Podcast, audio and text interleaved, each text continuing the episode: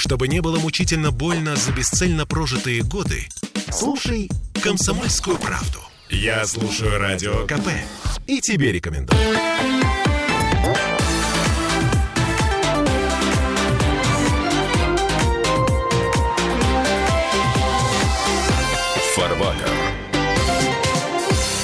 Полтора месяца до выборов президента России, знаете что, неважно, кто из кандидатов доберется до голосования, неважно, по большому счету, даже э, какими будут результаты этого голосования. Гораздо важнее то, о чем говорят кандидаты. Каким они видят будущее, светлое будущее нашей страны, на мой взгляд, это говорит о многом уже. Вот давайте обсудим, куда нас тащит. Обсудим в таком составе. Дмитрий Делинский, депутат Госдумы, доктор экономических наук Михаил Делягин. Добрый день. Вы знаете, к сожалению, здесь есть некоторый нюанс. Я как депутат Госдумы не могу оказывать никакого, даже теоретического влияния на избирателей по поводу голосования. Но все, что я могу сделать по поводу выборов, это призвать всех прийти и проголосовать на весь период выборов, который завершится 17 марта. А я предупреждаю сразу и предлагаю, значит, в словах не стесняться. А во избежание возможных заморочек с властями, с Роскомнадзором в частности, я буду глушить фамилии и названия партий, а которые это не будут... поможет, потому что содержание все равно все знают. Если мы скажем, что, значит, кандидат, который открыл шурму, который не открыл шурму на Тверской улице, то все знают, кто это такой. Короче, не удивляйтесь, если вы услышите в разгар программы вот такой звук. Так, и Сергей Кобин, доктор технических наук, автор книги «Нравственная экономия». Вместе с нами, Сергей Викторович, э, добрый день. Добрый день. Я не депутат Государственной Думы, поэтому призывать никого ни к чему не буду, но а, анализ мы имеем право полное сделать. Вот этим и займемся. Так, с чего начнем? Начнем с того, что у нас был первый зарегистрированный кандидат. Мы не знаем его фамилию по вашему определению, чтобы не было запикивания. Но этот депутат, он сделал заявление, что это старт очень серьезной, но короткой по времени избирательной кампании, и что их программа этой партии появится после посещения 30 регионов. Ну, в принципе, логично, ничего экстраординарного в этом нет для того, чтобы... Конечно, логично. Можно подождать еще какое-то время для того, чтобы, приходя на выборы, не иметь программы. То есть, или эта программа есть, или этой программы нет. К сожалению, у меня сложилось такое впечатление, что этой программы просто нет. Слушайте, в условиях, в которых мы живем последние два года, фактически, когда у нас горизонт планирования сколько? Две недели, три месяца? Почему горизонт планирования у нас две недели, три месяца? Эм, У кого же такой большой горизонт планирования, прости господи? Не-не-не, я не большой, не маленький. Просто я просто говорю, интересно. что, а почему горизонт планирования такой? а потому что все меняется с такой скоростью, что... Потому что что? Потому что все меняется с такой скоростью. Вот у нас сейчас с вами горизонт планирования, это там сколько-то минут, оставшиеся до конца программы. А. Программа закончится, и наш горизонт планирования на этом закончится тоже, потому что мы узнаем что-то новое, что изменит примерно все. Или не узнаем ничего. Делягин занимается э, или, не узнаем, демагогией. ничего- или не узнаем ничего. Так вот, а, значит, в связи с тем, что все меняется со страшной скоростью, вот этому самому депутату, кандидату в президенты, необходимо э, посмотреть, а чем же живут вот эти самые 30 регионов для того, чтобы... м, А я стесняюсь спросить, а почему 30? Почему не 27? Почему не 34? Ну, мне кажется, это не принципиально, потому что, может быть, было так сказано в тот момент, что вот нужно посетить эти, чтобы понять потом и так далее, чтобы те, но главное другое. А ведь системная работа, она заключается в том, что торгово-промышленные отношения определяют судьбы развития государств. Это любому должно быть известно, любой партии, любому кандидату в президенты. Это основа. Без э, промышленности, глядя на пример Китая, мы ничего никогда не получим. Без промышленности сельское хозяйство не развивается в должном объеме. Ну так почему бы не съездить в Без 30, покровительства пром... Нет, мы можем съездить куда угодно. А что туда 30 ехать? ключевых промышленных регионов нашей страны, посмотреть, что там за проблемы, э, поговорить с... э, Ключевые это от слова ключ? Вы знаете, для того, чтобы прочитать книжку Сергея Викторовича «Нравственная экономия», совершенно не нужно куда-то ездить. Да? То есть можно, конечно, и объехать и 89 регионов и читать эту книжку там в поезде, в самолете. А можно просто ее почитать. Так что это вопрос, на мой взгляд, не имеющий, как говорил товарищ Соловьев, никакого морально-нравственного значения. Кандидат в президенты, значит, в обнимку с книжкой, конечно, выглядит очень красиво, выглядит очень умным, но с точки зрения народа, это вот не тот человек, который э, близок к этому народу. Это ученый-червь, кролик зануды, если хотите. Вы имеете в виду книжку или, или книжку- кни- претендента? Книжку, Претендента. Президента. книжку можно читать и на смартфоне. Ну, потому что наша страна по-прежнему самая читающая в метро. Ну, во-первых, давайте решим простую задачу, да. Если мы хотим добиться какого-либо результата, нужно иметь программу. Вот к этой книге а, мы дали исчерпывающие с Михаилом Геннадьевичем. Это инвариантно к партиям. Это, инвариа- это не инвариантно только к России. Это семь исчерпывающих пунктов, которые дают необходимый эффект. Мы, я хотел в конце передачи это сказать, но скажу и в начале в том числе. Это та самая тарелочка. Ну, мы, я шутил тарелочка с голубой каемочкой. На самом деле мне тут пошутили в ответ, что это зеленая тарелочка с золотой каемочкой. Ну, понимаю, что книга зеленого цвета, как словарь Брагауза и Фрона.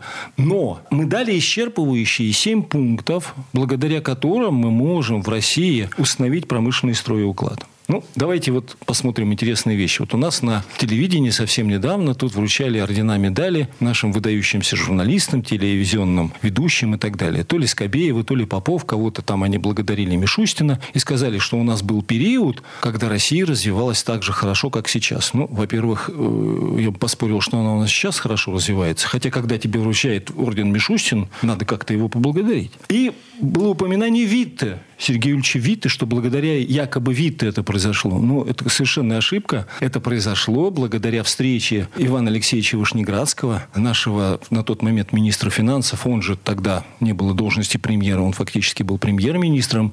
И его встреча с Дмитрием Ивановичем Менделеевым, это произошло все в 1889 году. Сергей Викторович, я приношу глубочайшие извинения, но не будьте так жестоки к награжденным. Ведь Вышнеградский, Менделеев – это все очень длинные, сложные фамилии. Их тяжело запомнить. А Вита простая, короткая. Вот, поэтому, когда э, мы упоминаем Вита, мы должны просто понимать четко, что все то, что было сделано, включая золотую реформу, включая все успехи в промышленности, начиная с 1891 года по 1894 год, это результаты работы Ивана Алексеевича Вышнеградского и Дмитрия Ивановича Менделеева, которые встретились в 1889 году. И результатом этой встречи явился таможенный тариф или исследование промышленности России 1891 года в связи с общим таможенным тарифом. Вот главное была в чем история-то. И мы предложили 7 пунктов, которые позволяют нас вернуть в эту сторону, в сторону возвращения, восстановления промышленного строя и уклада в России. Вот, вот как дело-то было. Мгм. То есть у кандидатов в президенты, у претендента на высшую должность в нашей стране, э, ну, как бы по умолчанию должна быть какая-то программа, которую он э, представляет общественности говорит, вот в это светлое будущее я вас Подождите, а собираюсь... иначе, а иначе зачем ему туда идти-то? А, а тут вопрос. Гла- Это как Олимпийские игры. Главное, не победа, а участие, да? Нет, если участие, то мы не, как бы, есть там термины спойлеры там и так далее, да, то, как я понимаю, в нашем случае в этом необходимости нет. Так. Это первое. Второе. У кого есть сомнение, что у нас 17 марта изберут э, президента Владимира Владимировича Путина? Ни у кого, ни у одного человека. Его действительно изберут, и это правда, и общество поддержит президента в очередной раз, и это хорошо. Вопрос не в этом, изберут его или не изберут. Вопрос в том, а что будем делать. Поэтому, что касается других претендентов, нужно обсуждать не с позиции их, какую э, они несут в себе э, функцию и так далее, а с позиции программ, которые эти программы, и насколько они приближены к тому, что должно было бы быть. Вот. Вот ам, к этому я предлагаю вернуться. Вот прямо сейчас у нас есть еще две минуты до конца этой четверти часа. Конкуренция идей. Любые выборы, любое голосование – это процесс борьбы между идеями, между представлениями кандидатов о прекрасном светлом будущем. Это еще- И в этой конкуренции, а, как бы побеждающая идея, она получает шанс на воплощение в жизнь. Да, Так? да, это еще проще. Э, Человек отличается от животного тем, что у него есть идейно-разумная деятельность, идейно-разумная необходимость. Это та самая, то слово «идея», которое вы говорите, конкурс идей. А идейно-разумная необходимость человека, она и заключается в данном случае в России в установлении промышленного строя уклада. И вот тот, кто в состоянии это понять и предложить, тот и победит. Тот и выведет Россию, наконец-то, из бурелома, из этой мути, из всей, из этих всех обналичивающих контор, из, все- из всего того, в чем мы находимся, из бедности, нищеты и всего прочего. Вот в чем. Вот откуда у нас разговор-то про бедность-то. Так. Вот А, откуда у нас разговоры про мроты. И о чем же говорят претенденты на пост президента Российской Федерации? Ну вот, следующий прямо щас, претендент за полтора мне месяца. понравился. О, Он из э, сказали, что их программа будет после 30 января, а пока они предложили заботиться о животных. Очень актуально. Я... Это э, после того, как кота Твикса сбросили с поезда Нет, в я думаю, проблема области. в другом.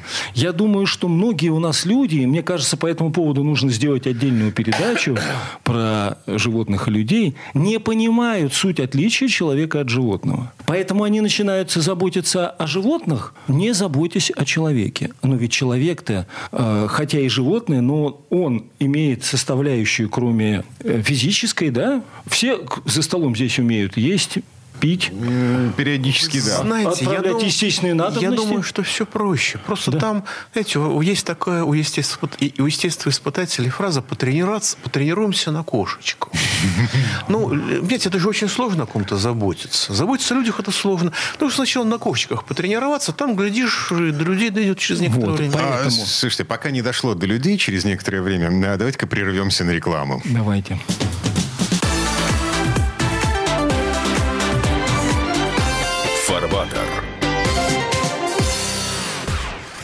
Я слушаю радио «Комсомольская правда», потому что здесь самые жаркие споры и дискуссии. И тебе рекомендую.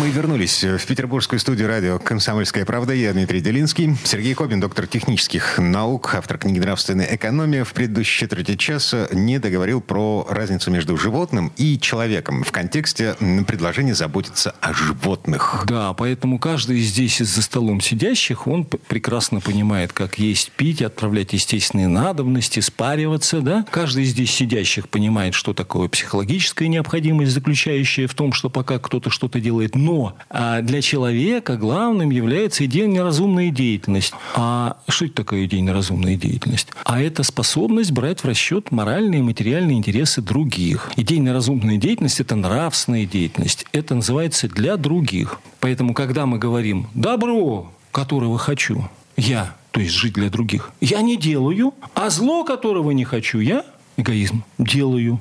И вот каждая партия, приходя на выборы, каждый претендент, приходя на выборы, они должны думать и делать для других. И в первую очередь не о животных, а о людях. По одной простой причине, что в нравственных основах солидарность со всеми живыми существами, включая наших малых, э, значит, братьев наших. Но Главное, что когда мы видим уважительное отношение к животному, животному в прямом смысле этого слова, и видим неуважительное отношение к человеку, это ужасно. Поэтому программы, которые построены на животном мире, в данном случае они неуместны. Они уместны с точки зрения человека. Но это только начало. Это за полтора месяца до выборов. А вы еще. знаете, вот у нас был такой артист Ермольник, наверное, сейчас еще есть. И, по-моему, когда-то очень давно он от самого богатого муниципального округа Москвы избирался в Московскую городскую думу. Так. И он избирался под лозунгом, что я обязательно позабочусь о бездомных людях, но только после того, как я позабочусь о бездомных животных. У него там, по-моему, не получилось, но эта программа была выполнена. Но животные Московскими голосовали властями. за него. Московские. Так. Понимаете, не все партии и не все депутаты так безнадежны. Есть депутаты, которые учитывают и социальные, и экономические вопросы. Говорят также о национализации природной минерально-сырьевой базы и повышении минимального размера оплаты труда до 35 тысяч рублей. Но... Вот некоторые сказали, что мы поиграли в капитализм и хватит. И многие когда-то бесплатно получали квартиру от государства. И почему это можно было тогда, а нельзя сейчас? Ну, первое, я вот хочу обратить внимание, у меня и вчера был спор с экономистами классическими, ну, вот учеными такого масштаба большого, как правило, доктор экономических наук и так далее. Я объясняю очень простую вещь. что- Терапевт, терапевт от экономических наук. Да. Педолог экономических Да. наук. Да, вот Михаил Геннадьевич у нас терапевт, экономи- доктор экономических наук, терапевт. Скорее проктолог. Да. Хорошо, как не патологоанатом. Да, как, как, как вам больше нравится. Пациент скорее жив пока еще. Поэтому, что я, на что хотел бы я обратить внимание? Э, Очень важный момент во всей этой истории, да, это четкое понимание, что такое капитал, почему мы поиграли в капитализм и хватит. Ну, во-первых, капитал существует промышленный, а во-вторых, во-вторых, он существует спекулятивный. Многие пытаются его назвать финансовым. Это неправда. Финансовый капитал – это капитал промышленный. Как только капитал переходит в раздел обналичивания и офшорной компании, он становится спекулятивным. Первое. Второе. Есть определение капитала Менделеева, что это производительная сила. А в случае Карла Маркса это меновая ценность. Если капитал, и мы это четко понимаем, это доля богатства, отнесенная на промышленность, тогда какая бы эта партия ни была, опытная или неопытная, получается полнейшая глупость. То есть, хочется сказать, вы, батюшка, либо трусы оденьте, либо крест снимите. Да? Это ответ на предложение прекратить заигрывание с капитализмом, поиграли Да, хватит. потому что капитал, капитализм Как в смысле промышленном, это совсем другая песня, Как о это которой мы говорим. перестанем играть в капитал, начнем играть в наперстки. Да, поэтому капитал, капитализм в смысле промышленном – это прекрасно. Один в состоянии кормить десятерых, двадцатерых. И основа, кстати, того, что сегодня мы видим в Китае, который якобы коммунистический на самом деле, это совершенно другая основа. И эта основа заключается в ином. А забота о других с помощью промышленности именно в понятии тотальной промышленности, а это ассоциация национальных производительных сил. Ну, э, Китай... на Все самом- валенки, вспомним, цитируем Дмитрия Делинского, все валенки мы должны учесть и производить винтик, гаечку, все мы должны производить на территории Российской Федерации. А, как того- это делает Китай? Это и есть тотальная промышленность. Да, значит, э, имелись в виду валенки, пересекающие российскую таможенную границу. А, насчет Китая. Китай ведь официально до сих пор декларирует строительство э, социализма. Причем, в отличие от советских властей, которые в какой-то момент объявили о том, что социализм, он, собственно, вот он, все, он построен. Вот. Китайцы медленно, но верно, тихой сапой идут к тому, что к 2050 году у них будет построен социализм. Давайте дадим определение... э, Вместо или- капитализма. э, Давайте дадим разницу в определении социализма и христианства. Социализм предусматривает отобрать чужое, а капитализм предусматривает отдать свое. Социализм Ну, всегда предусматривал... представление. Социализм предусматривает... Это у Соловьева, я его поддерживаю полностью. Социализм, Владимир Сергеевич Соловьева, а, социализм предусматривает отобрать у кого? У капиталиста. Но капиталиста, если это промышленник, у него не надо отбирать, он сам отдаст. Он сам отдаст в виде тех рабочих мест, налогов, отчислений и формирования той самой промышленной кооперации всех цепочек добавленных стоимостей, в которых он оплатит или заинтересует в работе десятки, сотни, тысячи, миллионы людей. А, Мы что-то, наверное, сцепились языками по поводу разницы между капитализмом и социализмом в той парадигме, которая была построена коммунистами в начале 20 века. С тех пор, на самом деле, все категорически поменялось. Э, Что строят скандинавы? Что построено в Норвегии, в Дании, в Швеции, в Финляндии? Слушайте, что касается Норвегии, Дании э, и так далее, это государства, не обладающие всеми естественными условиями для развития всех видов промышленности. Окей. А- а- Этими условиями обладает только Россия. Это скандинавский и социализм. так далее. Нет? Э, Думаю, что нет. На сегодняшний, день, на сегодняшний день нужно говорить о том, что страны, которые находятся в зоне Европы, да, это цивилизованные колонии Америки через Англию. И, кстати, последняя специальная военная операция, все события, происходящие, связанные с прививками, с э, ковидом 19 и так далее, они все связаны именно с этим. Э, чтобы не было ни у кого сомнений, в э, американском конгрессе, в Палате представителей неоднократно обсуждался вопрос. В свое время, сейчас это не обсуждается, в свое время. А что же лучше, быть цивилизованной колонией Англии или оставаться независимой самостоятельной промышленной державой? В случае Америки победила последняя. И это последнее под названием самостоятельное независимое промышленное государство победило по причине того, что у Америки, как и у России, есть те самые естественные условия для развития всех видов промышленности. Ни Америке, ни России нет необходимости их отвоевывать. А вот другим странам в этом необходимость есть.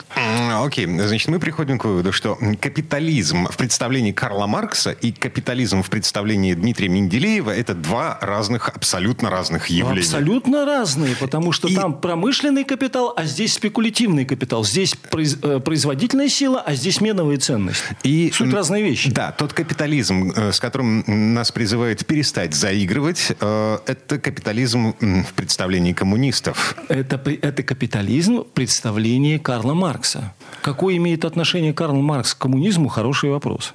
А, Я хотел бы в очередной раз напомнить об известной статье э, Владимира Ленина и э, о, значит, э, так называемом вопросе Советского Союза и автономизации, в котором он указывал четко, вот он четко указывал в этой статье, что русские держиморды под видом, под видом единства фискального, сейчас скажу, что это такое, или под видом единства почтового, будут угнетать значит, наши национальные меньшинства. Это какие меньшинства? Это Казахстан, Белоруссия, Украина и так далее, и так далее, и так далее. Я берусь утверждать, что если бы не товарищ Сталин, то Советского Союза как такового просто бы не существовало. Теперь, что касается подвидом национального единства. Ну, первое. Национализм и национальное единство – это, как говорят в Одессе, две большие разницы. Национальное единство – от Ассоциации национальных производительных сил. Так вот, говоря Ленину словами Фридриха Листа, которые он опровергает. Это та самая модель, благодаря которой Америка стала Америкой. Без национального единства, без необходимых общественных условий, частная промышленность не в состоянии поддержать национальную промышленность целых народов, государств и наций. Это, это, это, ну, это, это, как, ну, это просто как гвоздь. Ну, собственно, некоторые силы вот прямо сейчас, э, накануне выборов президента России, предлагают в качестве одного из пунктов своей предвыборной кампании, предлагают национализировать хотя бы что-нибудь национализировать. Вот теперь давайте мы вернемся к тому, о чем мы говорили. Это один из наших пунктов с Михаилом Геннадьевичем, в котором написано, что должна быть произведена национализация отраслей в разделе 51% государства, 49% у собственника, с выплатой денег, с предварительным аудитом, безусловно, только тех отраслей, которые входят в раздел «материальные затраты», межгосударственных и межотраслевых балансов. Почему? Мы должны добиться того, чтобы себестоимость любой продукции, производимой на территории Российской Федерации, а производить мы должны все, как это делают и американцы, как это делают особенно китайцы, мы должны получить себестоимость меньше. Для этого мы должны дать не только штуки и объем производства, да, мы для этого должны еще дать низкие материальные затраты э, во всех составляющих это, ну, как бы не, это не приходящее. Поэтому, да. Слушайте, вот в этом месте давайте прервемся. Реклама новости на нас наступает. Через пять минут мы продолжим.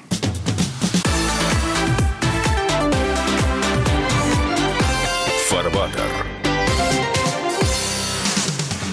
Женщины любят ушами.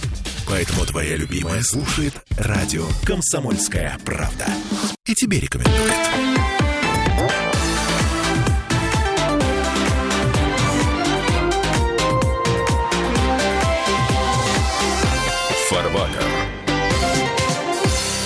Мы вернулись в петербургскую студию радио «Комсомольская правда». Я Дмитрий Делинский. Депутат Госдумы Михаил Делягин, доктор экономических наук, доктор технических наук, автор книги «Нравственная экономия» Сергей Кобин. Мы продолжаем обсуждать, в какое светлое будущее тащат нас те люди, которые идут на выборы президента России. Еще раз, на всякий случай, мы стараемся не называть ни фамилии, ни названий политических партий. Если что-то проскакивает, вы слышите вот такой звук. А, значит, вот смотрите, у нас поступило предложение и практическая реализация национализировать компанию «Рольф». Слышали такую, да, которая автомобилями торгует? Принято решение, указ, по-моему, президента даже есть. Внимание, вопрос. А зачем ее надо приватизировать, национализировать, оговорился? А зачем ее надо национализировать? Зачем надо национализировать компанию? И вопрос, а чем занимается компания «Рольф»? Это дилер автомобильный, они привозят и продают машины. А если сказать по-честному, то это спекуляция иностранными меновыми ценностями. Они покупают дешево иностранные автомобили, автомобили завозят на территорию Российской Федерации и продают их здесь задорого. Какое это отношение имеет к таблице межотраслевых балансов в материальном затрате? Они не производят электричество, они не производят на они ничего воду, не производят. они не производят... Эм, Вообще ничего не... Это спекуляция. Сырье для промышленности. Дальше Окей, идем. ладно. Да, дальше идем. У нас сейчас говорят, давайте мы будем, значит, передать в управление Балтику, пивной завод и так далее. Это акциз. У нас совсем недавно представитель Совета Федерации говорит, у нас должен быть акциз на медицинский спирт. У нас акциз должен быть на все. И этот акциз мы потеряли первый раз в 1914 году. Он составлял там около 20-25%. 25, раз... 25% от бюджета. От То бюджета он... Российской империи. Акциз, да, алкогольный да, да. акциз приносил а четверть тысячи... бюджета. Да, угу. а в 1985-88 году мы потеряли акциз, который составлял 32% бюджета Советского Союза.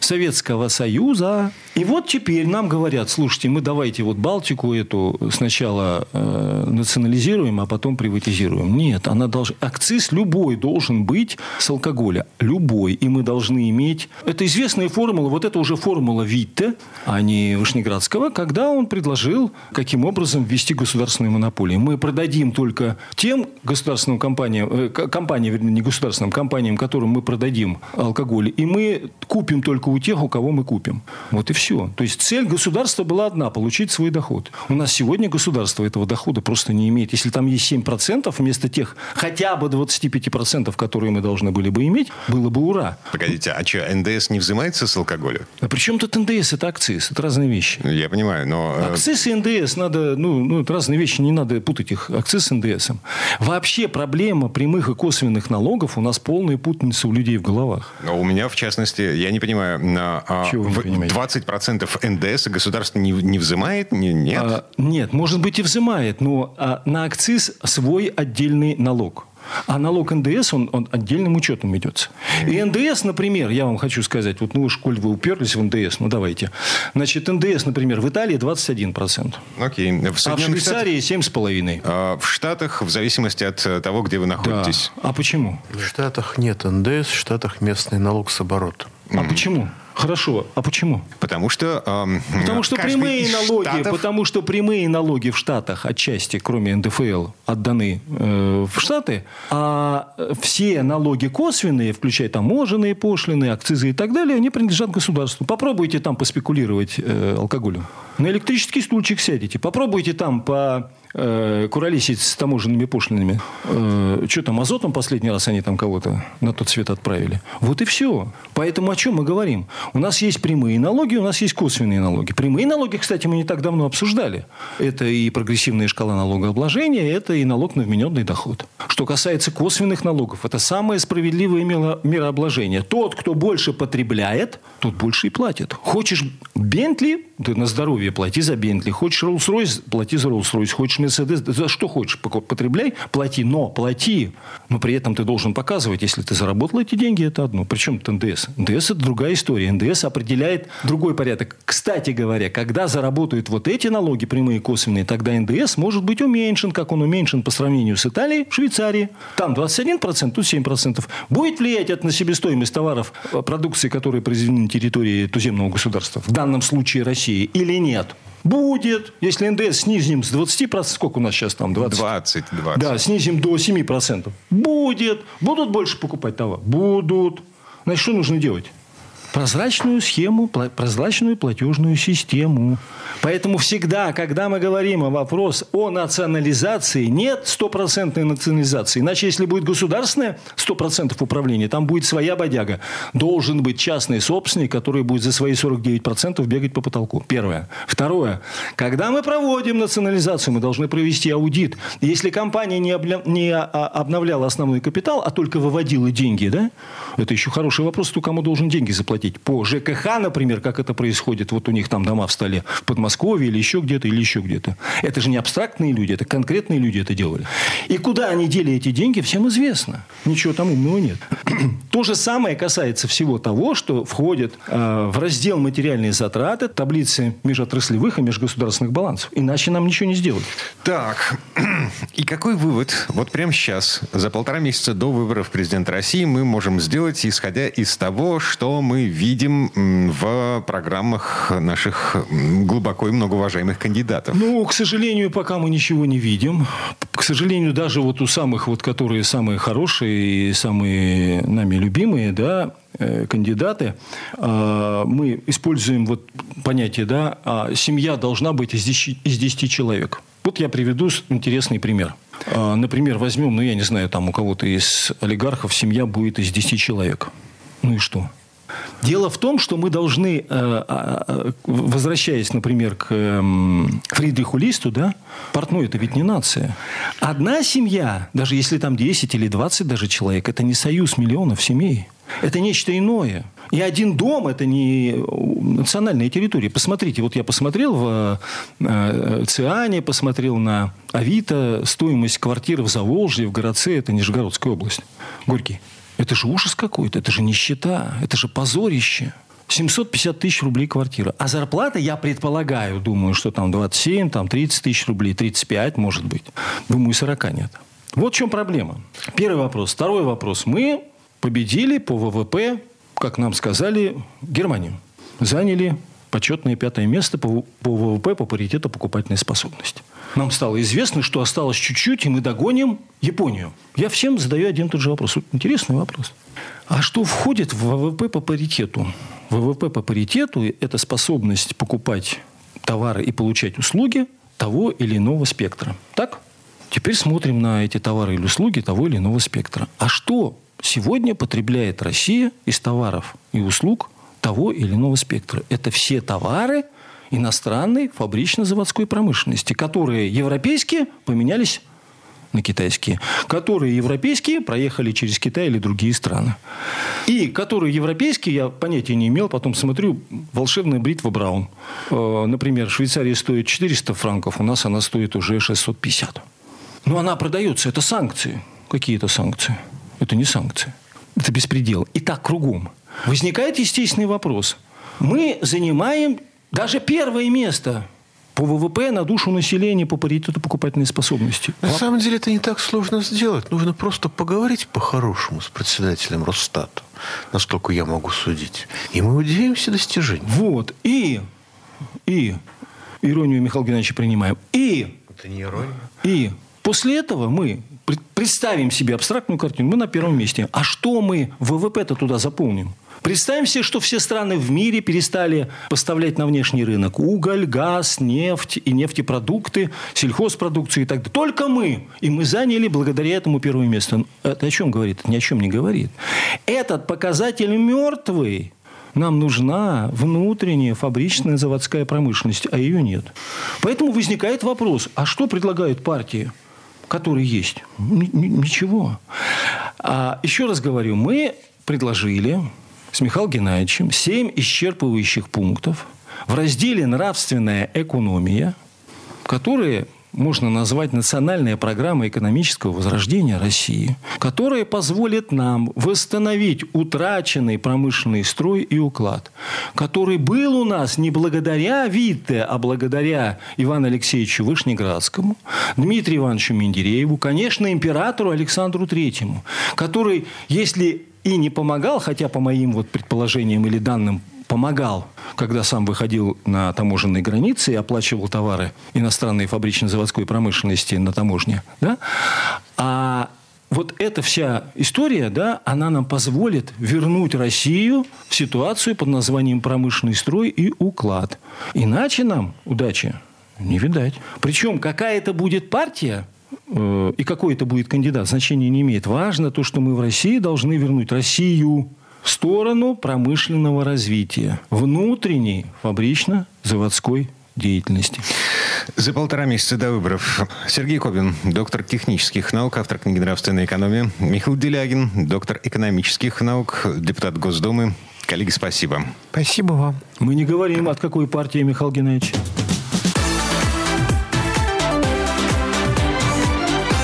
Фарбатер.